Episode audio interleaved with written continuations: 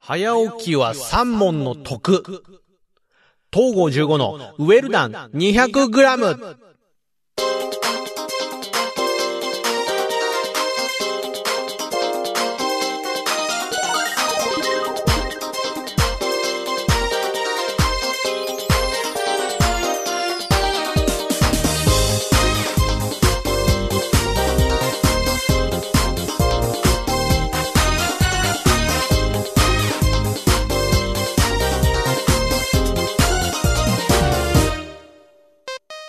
どうも、東郷15です。久しぶりです。はい。なんか、すいませんね、ここのところ、こう、お休みをする回がちょこちょこ出てきたりしてね、えー、なんかちょっと各週配信みたいな形になっちゃって、ねえ、もう、暑くて。暑くて、もう、日本全国みんなが共感してくれることかなと思って。暑いを言い訳にしたらみんなが、あ、まじそれじゃしょうがないよねってなるかなって思って。うん、そこまでみんなもほら、鬼じゃないと思ってるんで、ねえ、暑いね うん、どうでもいいわ。お前が暑かろうがなんだろうがどうでもいいわって話なんですけど、いや、までもマジで暑いんですよ。この時期の収録大変なんすから。あのー、裏側、ラジオの裏側ちょっとみんなに教えちゃおうかな。あのー、ウェルダン 200g どこで撮ってるかっていうと、あの僕の車で撮ってるんですよ。お家で撮ってないんですよ。家の中で撮りたいんですけど、家の中でこのテンションですごい、はい、なん、なんていうか、こう、ベラベラベラって喋ってると、うるせえって言われちゃうから。あの、壁、壁からね、ドンって なっちゃうから、だから車の中で撮ったりしてるんです。で、まあ、さっき言った暑いにつながるわけですよ。この時期ね、夜でも暑いんですよね。基本的にだから、えっ、ー、と、夜ですよ。夜の、もう本当に太陽が落ちて、だから、これね、この車収録事情に詳しくなってくると、何車収録事情って。あの、カー、カートークですよ。カートーク。ね。わかんないわかんないわかんないもう。まっすぐ、ね、今ね、なんかね、拾えそうなものがあったと。か、でもこれは言わないでおこうみたいな感じで今、急ブレーキ踏んだんだけど、車だけにね。で、まあ、暑、暑いから、暑いから、もう、暑いからさ。いや、だから、その、この車での収録事情ですよ。この時期、暑いんで、日が落ちてから撮るのが基本なんですけど、ただ、えっと、日没から1、2時間後ぐらいだとまだ暑いんですよ。あのー、さっきまで太陽あったから。当たり前だよ。で、そのさっきまで太陽あった上に、車の中暑いんですよ。もうその、熱気が逃げないから、だからもう本当に、車、夏場は本当に日が落ちてしばらく経ってからじゃないと、とてもじゃないけどっていう感じなんですけども、ここのところさ、連日の猛暑じゃないですか。35度超えですよ。ね、体温超えなんて言われるような気温が続く中、これがね、もう暑くて、本当に夜の8時とか9時、そのぐらい過ぎて車の中入っても暑いんですよ。だからもうダラダラ汗かきながら、あの、収録をして、で、そのまま、あの、汗もかか、汗も流さないままパソコンに取り込んで、急いであの、編集して、で、動画ファイルも出力してってやってるんですけど、もうこれがしんどくて なんで俺こんなことやってんだろうと思って、誰にも頼まれてないし、登録者数は12人だから、12人のために今やってます。YouTube の方ね。YouTube の登録者数は12人。あ、ニコニコ動画とかスプーンとかね、ポッドキャストの方でも聞いてくれてる人いっぱいいるから、いっぱいいますから。俺は喋りますけどね。あと、これ喋っていかないとね、もう、あの、喋らない週、各週でやってるじゃん。で、俺、暑いからなって思うんだけども、喋らない週があると、それはそれでこう、喉になんかすごい石が溜まって、気持ち悪くなっちゃうから、喋りたい喋りたい喋りたいってなるんだけども、あのー、早起きは三問の得って何？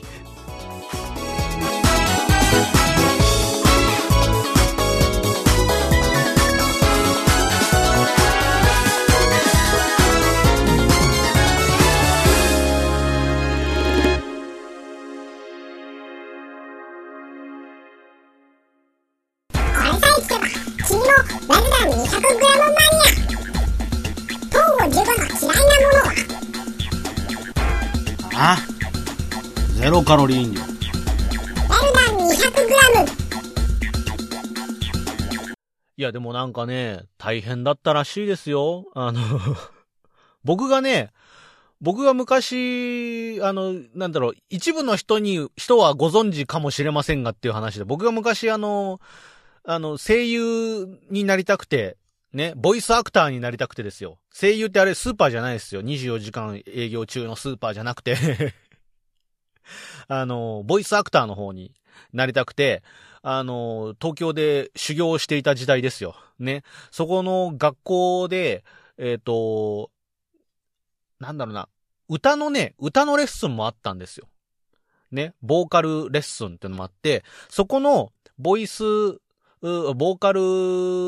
レッスンの先生ですよ。ね。そこの先生の話で聞いたことあるのは、その人が、まあその人もあの、現役のお歌歌ってる人なんですけども、そういう人があの、デビューするにあたってどういう、うど下積み時代があったかみたいな話を聞いたことがあるんですよ。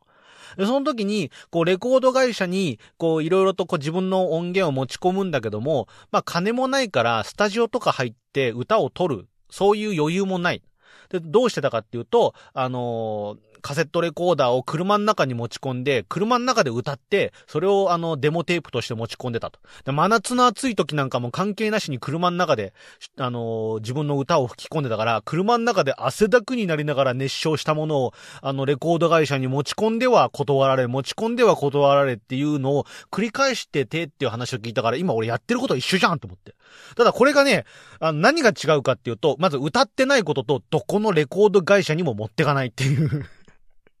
レコード会社にも芸能事務所にも持っていかないっていうね。どこに行くかっつったら、世界に発信ですよ。時代は変わったね。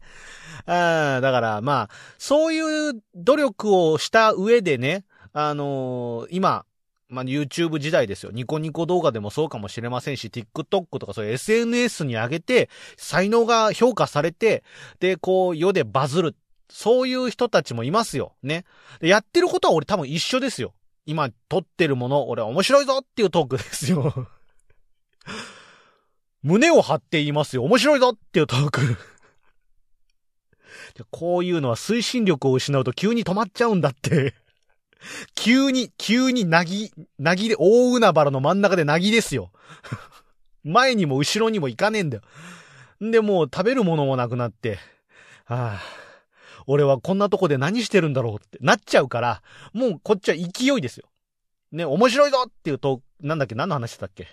えっ、ー、と、だからそう、これで才能が評価されると、ね、あのー世間でこうバズって、ね、有名になったりとかっていうケースもある中、俺はもう、その中でも、あの、配信し続けた中でもまだなぎ。はい。えー、なぎのトークをお聞きくださいね。はい。で、あの何を得したんでお前はと。 Sunday early morning に、日曜日なんだ。日曜日のね、早朝に一体どんな得をしたんだと。はよ話せと。日曜日に限った話じゃないんですけど、あまあ、またその話かっていうか感じですけども、ガチャで、ガチャで、ガチャですよ、ガチャ。えー FGO ですよ。FGO のガチャで、いや、マジで今、水着イベントやってるじゃないですか。ね、サバフェスですよ。2, 2年、2年ぶりじゃね、2度目の、2度目のサバフェスをやってるわけですよ。で、これがもう楽しみで楽しみで、毎年ね、こう、フェイトグランドオーダーにおいては夏になると水着イベントが開催されるわけですよ。あのーその他のソシャゲをやってる人なんかも、ね、あのー割と共感してくれると思うんですけども、毎年夏になると、大体いろんなソシャゲもね、水着イベントということで、あの、いろんな登場するキャラクターたちが水着を着た、えーそのキャラクターが実装されてガチャを回すっていう、まあ非常にこう、日本の経済の発展に貢献している僕なんですけども、皆さんもね、あの、いろいろとそういう経済を回してると思うんですよ。ガチャっていう名前でね。経済って書いて、ガチャって書いて、で、さらにもう一個、あの上に、ルビがすごい何個も振ってあって、その、そのさらに上に欲望とか、なんかいろんなおか、お金がね、お金に関するこう、いろんな、いろんな、いろんなエゴが、ね、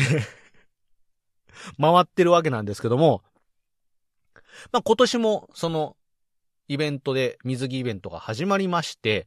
で、この特別、本当に特別ですよ、僕が。思い入れの強い、えーサバフェスですよね。あの、詳しくはあの FGO のサイトを見ていく、見て、見るなりなんなりで調べてもらうといいんですけども、過去にもね、あの、サバフェスっていう登場人物たちがですよ、サーバントたちが、えっ、と、自分たちの同人誌を作るっていう、まあ、あの、いろいろと細かく説明すると、あの、なんだそりゃって話なんで、これはあの世界観を知った上で、しかもストーリーを知った上でないと、こう、俺の話す熱についてこられないかもしれないんですけども、まあまあまあまあ、黙って聞いてもらいましょう。黙ってて聞いて、聞いててください。あの、ハワイで、えーっと、コミケをやるっていう。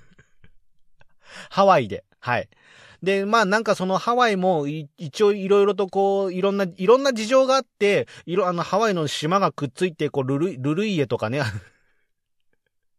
ね、ラブクラフト詳しくないとルルイエって急に言われても何ルルイエみたいなね。ね、あのーなんだろうな、邪神どもが 邪神どもがなんだって？みたいな、そういう話ですよ。もしくはルルイエっていうと、そうだよね、ウルトラマンティガもね、ルルイエ絡みの話出てきてたりとかね、しましたもんね。はい、最終話、ガタノゾワ戦はすごく絶望したもんですけども。まあな、なんだかんだあって、そうなの、ルルハワっつって。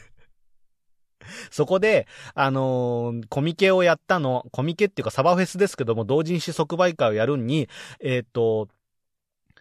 終わらない、終わらない、えっ、と、7日間を過ごすっていう、えっ、と、ループもの。いろいろカオスでしょ。ルルイエだし、ハワイだし、ループものだし、同人誌作るし。っていう感じの、もう、あの、もう何、は今年で8周年を迎えましたけども、FGO。その、8年間に及ぶ夏イベントの中でも、屈指のカオス度を誇るイベントが、まあ、今年も満を持してパワーアップしてやるぞという形でね、始まったわけですよ。で、あのーこれまたルルハワとかサバフェスとかとは別の話で、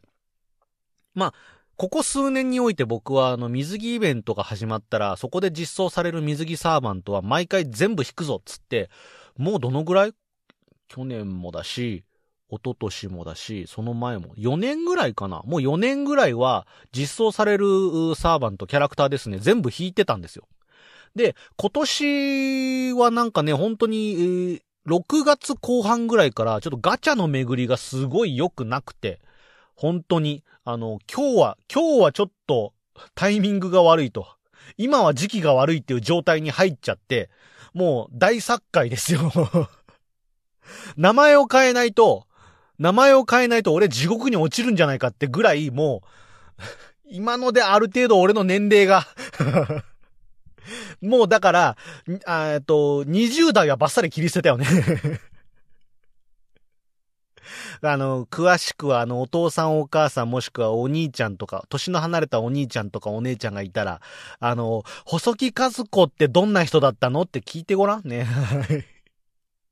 なんでお猿はモンキッキーになったの？って聞いてごらんね。はい。いろいろ詳しくは教えてくれると思うからね。はい。あの、すごい、あの、タッキーとすごい仲良かったんだよ、つって。で、あの、ま、その、要はね、巡りがすごい悪くなっちゃって、なかなかね、こう、水着イベント前から、あの、ガチャが、引きが良くない状態入っちゃったんですよ。で、大丈夫かななんて思ってたんだけども、でも逆にここまで引きが悪いと水着イベントぐらいで持ち直すだろうって思ってたんですよ。で、そんな感じでこう、楽観的に構えてたんですけども、いざ始まってみたら結構これが渋くて、で、イベントが始まる直前に溜め込んでた石も、あの8周年の周年サーバントでね、トネリコが来ちゃいましたから、このトネリコを引くのに結構使っちゃって、これもトネリコもなかなか来なかったんですよ。で、結構使っちゃって、うわーと思って。で、こう、周年記念でいっぱい石を運営からもらったんだけど、それもほぼほぼ使い切っちゃうぐらいの勢いで、結構目減りしたんですよね。でも、まあ俺の中ではもう水着イベントが始まる何ヶ月か半年ぐらい前からはもう予備風っつって週に1回もらえるガチャチケットですよ。いわゆるガチャチケット。で、あとは、えっ、と、1ヶ月に1回ショップで買える5枚分と、あとは何かしらイベントで1枚2枚もらえたりとかっていうんで、あとは要所要所で配られるこのガチャチケットっていうのを使わずにコツコツコツコツ貯めてるんですよ。で、そうすると、イベントが始まる頃ぐらいにはだいたい120枚30枚ぐらい貯まるんですよ。で、まあ、それもあるし、とりあえず石は使っても大丈夫だろうと思って、ある石は全部回しちゃったりとかして、で、なんだかんだトネリコを引くに引くまで回してたらほぼほぼその石が尽きちゃって、で、これはもう少なくとも水着イベントの時にはもうちょっと石を買って補充しないといくらなんでも予備符があるとはいえいくらなんでも少なくなっちゃったなっていう感じになっちゃったんで、まあ水着イベントが始まって課金をして、で回してたんですよ。で、この水着イベントもピックアップ1とピックアップ2があるから、前半後半で一応配分考えて引かなきゃいけないわけですよ。前半で3人実装、後半で3人実装なんで、これをなんとかせにゃ、なんとかうまいこと回していかなきゃって思って、前半、それこそ、えっ、と、鈴鹿御前と、あと、クロエと、で、星5、満を持して星5の方で、えーアルトリアキャスターが実装されたわけなんですけども、まあ、これ回してたら、あの、鈴鹿御前は、最、最初来たの鈴鹿御前だったかな。鈴鹿御前が来て、で、その後、クロエが来てってなったんですけども、これがなかなか来るまでに時間かかりまして、えーあのーまあ、軽く100連は行ってるんですよね。で、その後、100連回して、で、あと一人星5のアルトリアキャスターって思ったら、このアルトリアキャスターが全然来なくって、で、とりあえず持ってた石が、あ回、10連ですか ?10 連30個で10連引けるんですけども、この10連回す分は尽きちゃって、あと端数になっちゃったんですよ。で、この端数に関して単発で引いていくこともできるんですけども、一旦と思って、一旦これまだピックアップ2もあるから、一旦様子見ようと。ピックアップ2が来てもまだピックアップ1は引くことができるから、一旦ここでセーブしておかないと、次のピックアップ2で回す分もなくなっちゃうって思って、で、とりあえずって。ただ、ここで諦め、諦めない。最後までもがく、あがきとして、あの、いわゆるおはがちゃっていう、さっきはいわゆるいわゆるが多いな。たとえ、あの、FGO やってない人たちにどう伝えたらいいかっていうともうわかんないんですよ。あの、なんて言ったって他のソシャゲをあんまやってないから。あとやってるソシャゲっつったらもう、えっ、と、馬娘と、みんなで早押しクイズはソシャゲでいいのかな？あれは。あれもまあガチャありますけどね。で、その中で、いわゆるおはがちゃって言って、えっ、と、最低限の石で、えー、1日1回だけ回すことができますよっていう。で、これなんでおはがちゃって言われてるかっていうと、えっ、と、そのゲームの1日のリセットされる時間っていうのがあるんですよね。FGO で言うと朝の4時なんですけども、朝の4時を過ぎると、リセットされて、いわゆるログイン期間ってあって、ログインが何時から何時までの間にすれば、その日ログインしたことになるよっていうカウントがあるんですけども、そのリセットが、えっ、と、明け方4時なんですよ。で、この4時過ぎてから石1個で1回だけガチャを回すことができるんで、で、大体こうみんな朝起きてすぐに石がある人は回すから、まあ、おはガチャって、おはようガチャっていうことでおはガチャって呼ばれてたりするんですけども、このおはガチャが石1個で回せるから、端数を、こう、ピックアップ2が始まるまでの間に1個ずつ1日1個ずつ使ってって出たらラッキーぐらいの感じで回してたんですよ。で、ピックアップ2が始まる直前ぐらいに、本当に、もんいつもは俺、寝ぼ、寝ぼすけなんですよ。朝起きないんです、全然。で、今、お盆休み入ってるでしょ。お盆休み入っちゃってるから、まあ起きない。夜中まで起きてるから起きないんですけども、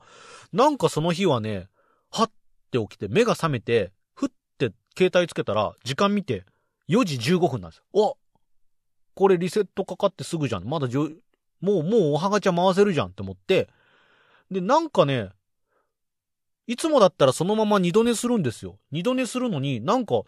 回してみようって思って回したら、ぐるぐるーっつって回して、で、何の演出もなしにぐるーって回って出てきたカードが金色のバーサーカーのカード。で、ザーンって出てきて、アルトリアキャスターっつって。もう混乱しまくりなんですよ。まず演出。ない。確定演出みたいなのは何もない。で、くるって回ったら金色。で、クラスカードバーサーカー。で、表示されたのがアルトリアキャスターつって、どれだよつって、キャスターなのかよ、バサカなのかよ、みたいなのがあるんだけども、まあそれはほら、事前にね、事前にあの、生放送とかで情報を聞いてるから、ああ、いいんだ、バサカでいいんだって思いながら、混乱しつつ、とりあえず引いてすぐに、で、レベルマックスまで上げて、スキルも上げて、で、そのまま二度寝に入りましたけど、あんなに気持ちのいい二度寝はなかったね。だから早起きして、あの、星5サーバンとか弾けた後の二度寝はほんと気持ちがいいっていう。これが俺の早起きした、早起きして早寝するって、はや、なんだ？早起きして二度寝するっていう。まあ、そんなお得がありましたね。えー、汗だくなんでそろそろ締めていこうと思います。これさえ聞けば君もラルダン 200g マニア怖いものって何？ああ口内炎ラルダン 200g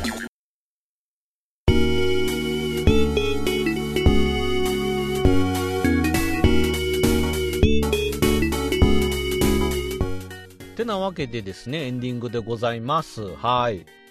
まあ、それで、えっ、と、おはがちゃでね、アルキャス来てくれたんで、ピックアップには、あの、潤沢に残した予備風、その時点で100枚ちょうど、ちょうど100枚ぐらいあったんで、100枚で回して、まあ、妖精騎士ですよね。ピックアップには、あの、メリジーヌと、バーゲストと、あとバーバンシーですけども、この3人を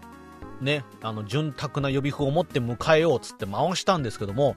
まああの10回回してこなくて、まあまあまあ10回だから、まだまだ10回だからっつって、20連回してまだ全然来なくて。うわまあでも、兆候としてはそろそろ来てもいいんだけどなーって。でもまあ、あの、霊装がね、あのー、霊装がいいの来てるから、まあ悪くはないんじゃねんつって。30連回してね、全く音沙汰がなくて、それどころかね、あのすり抜けですら金枠のサーバントが来やしねえっていう状態になって、おお大丈夫かこれってなって。で、40回してこなくて、で、50ぐらいから、もう、あの、ボタンを押す手がね、重くて重くて、要は、もう予備符が半分切ってるんですよ。半分切った状態で、金枠のサーバントですよ。星、で、星4、星5のサーバントが来ない状態で、もうめちゃくちゃ焦ってるんですよ。で、もう半分使っちゃったっていう焦りですよ。でうわうわうわうわ、やばいやばい、これもしかしてあるぞと。100回回すけど何も来ない、もしかしたらあるぞって思って、めちゃくちゃ焦って、50連回して全く来なくて。で、うわ、やっばい、これ、これお金下ろして石買いに行く準備しといた方がいいかもみたいな、もう、もう負けた時のこと考えてるんですよ。で、そのまま60、60回目差し掛かるぐらいです。50何回かでようやく一人、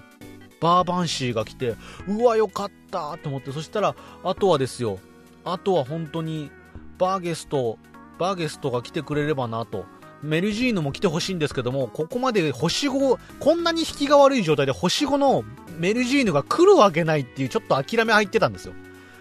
で、もう残りでも40枚切っちゃってる状態だから、もうこれは回し切るしかないと。どうあがいたってこれ回し切るしかない。ここで変に石を残して予備符をね、戻しといてもしょうがないと思って、残り回してって、で、ぐるぐる回った無演出なんですよ。無演出で回ってカード、金カードくるーって出てきたら、ルーラーなんですよ。うわ、ルーラーだと思って。星5のメルジーヌが来て、バーゲストが来ねえっつって。でもまだ、まだ、あの予備符が、まだ20枚あるっつって。で、回して、こう、1枚、2枚、3枚回してったら、また無演出で、ぐるぐるって、わあ、今度こそだ、じゃあ、つって、くるって回転してクラスカードが見えたら、またルーラーなんですよ。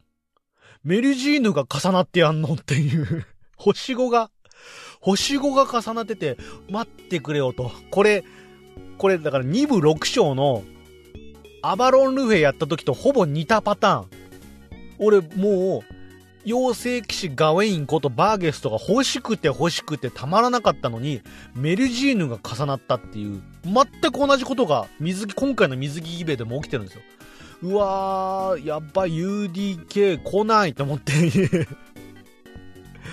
で、UDK バーゲスト来ないって思って、これ残り10枚で来るかって思って、また最後の、もうほぼ諦めで回したら、もうなんとかこう最後、金回転してくれて、で、バーン出てきて、アーチャーのクラスカード出たんで、うわ、よかった、でも頼むよ、頼むよ、すり抜けんなよ、すり抜けんなよ、すり抜けんなよ、みたいな、バーンって出てきて、バーゲストが来て、よかった。で胸なで下ろして、これでとりあえず俺の夏、最低限の目標であるところの水着サーバント全部引くが達成できたんですけども、うわーよかった、本当にバーゲスト、なんでうちこんな俺が物欲センサーすごいんだろうね。ただもうでも弾けた瞬間、俺でっかい声で、うわ、でっかって思って。本当マジでっかい。大好き。すっごい大好き。もうほんと大好きで、レベル上げて第一、第一サイリン、うわ、うわ、すごいな、でっかいな、でっかいな、と思って、レベル上げして、第二サイリン来た、うーわうーわ、でっ、あー、ありがたいっていう感じになって、ただね、それでね、第三サイリンまで来たら、うーわ、かっこよっていう感じですよ。もう、かっ、うー、でっかいかっこいいっていう感じになって、で、ここで終わりじゃない。もうバーゲコ恐ろしいね。最終サイリンですよ。レベル80、70から80に上げるところのね、こう最後の最終サイリン行った時に、また最後最終サイリン。あの、サーバントレベル上げていくと、この、なんだろうな、キャラクターのね、こう、立ち絵みたいな、立ち絵とか実装された時の絵があるんですよね。絵があって、これがレベルを1回上げて、1回の上限まで行って、次の上限を突破した時に絵が1段階変わるんですよ。で、キャラクターのこの戦闘モーションの時の、あの、場に出てる時の姿も変わるんですよ。で、これが第1段階、第2段階、第3段階ってあって、第2段階でもう、うーわ、でっかいし、でっかいし、俺が見たかったやつはこれだよっていうのになって、で、第3サイリンでも、うわ、また方向性変わって、これはかっこいいなと。なって、で、第3サイリン、じゃあ、最終サイリンは姿は変わらない。戦闘中の姿は変わらないんですけども、最終サイリンって言って、こう、なんかね、第1、第2、第3サイリンまでは立ち絵みたいな形で、その全身の姿が映ってる状態が映るんですけども、最後は、なんかこう、一枚絵みたいな形で、こう、キャラクターの絵が出てくるんですけど、これがね、うーわ、恐ろしい、この子は。そんな、そんなの、最後の最後でそんなん出してくるっていう、あの、再臨状態についてはね、あの、いろネタバレっていうような、最後、自分で弾くまで見たくないって人もいるんで、あの、詳しくはあの、ネットとかで調べたら出てくるんで、あの、気になる方は調べてもらえばいいんですけども、これはすごい。っていう感じで、今年の夏は暑かった。本当に暑かったし、あと怖かった。よっぽど。最近はね、もう、いろいろとね、こう、いろんなネットでいろんなコンテンツ、ホラーコンテンツもね、サブスクでいっぱい見られるようになってきてますけども、よっぽど怖かった。でもよかったっていう最後の安堵。ね。で、今もう、あの、FGO の夏イベの方はですね、ストーリーも全、全開放が済みまして、あとはもう周回するだけっていう形になってるんで、まあ素材集めたりとかしながら周回をして、最後の夏ですよ。あの、最後の最後まで振り絞っていけたらなって思ってるんでね。もうそろそろちょっと本当に車の中暑いんで、そろそろ閉めますわ。はい、あのー水着イベントの話してたら俺も熱くなってどんどん喋って、いつの間にかこんな喋ってるし、すっげえ汗かいてんの俺。あの、昨日行ったサウナより汗かいてるわ。あの、部屋戻ってちょっと水シャワー浴びてくるんで、えっ、と、こんな、たまにはこんな熱い話したりとかね。はい、あの、隔週になっちゃうことも、熱くなりすぎて気分悪くなっちゃって、あ隔週になっちゃうこともあるんですけども、あの、よろしければ、あの、FGO やってる人でもやってない人でも、お前今、馬娘もやってるって言ったな。じゃあ、馬娘の水着イベントはどうだったんだよ。あっちも全部引きました。あっちも全部引いちゃった。だってさ、だって水着タキオンだよ。ね、しかもさ、あのイベントのサポートカードがさ、エアグループですせ。違う、もう、これ以上、これ以上やると俺脱水になっちゃう。喋れない。これ以上やるとだから、あのー馬娘の方のね、水着イベントの話も聞きたいよとか、もうすぐ2.5周年のね、アニバーサリーありますねって話とかも聞きたいなっていう方がいたら、あの、チャンネル登録してもらうなり、高評価ボタンを押してもらうなりね、あの、コメント欄にコメントを寄せていただくなりすれば、あの、馬娘の方も喋りますし、ね、たまにクイズの話をしたりもしますので、よろしければですね、そういった形で東郷15とウェルダン 200g を応援していただければと思いますんで、よろしくお願いします。熱い。あ水飲んできます。じゃあ、あの、また次回。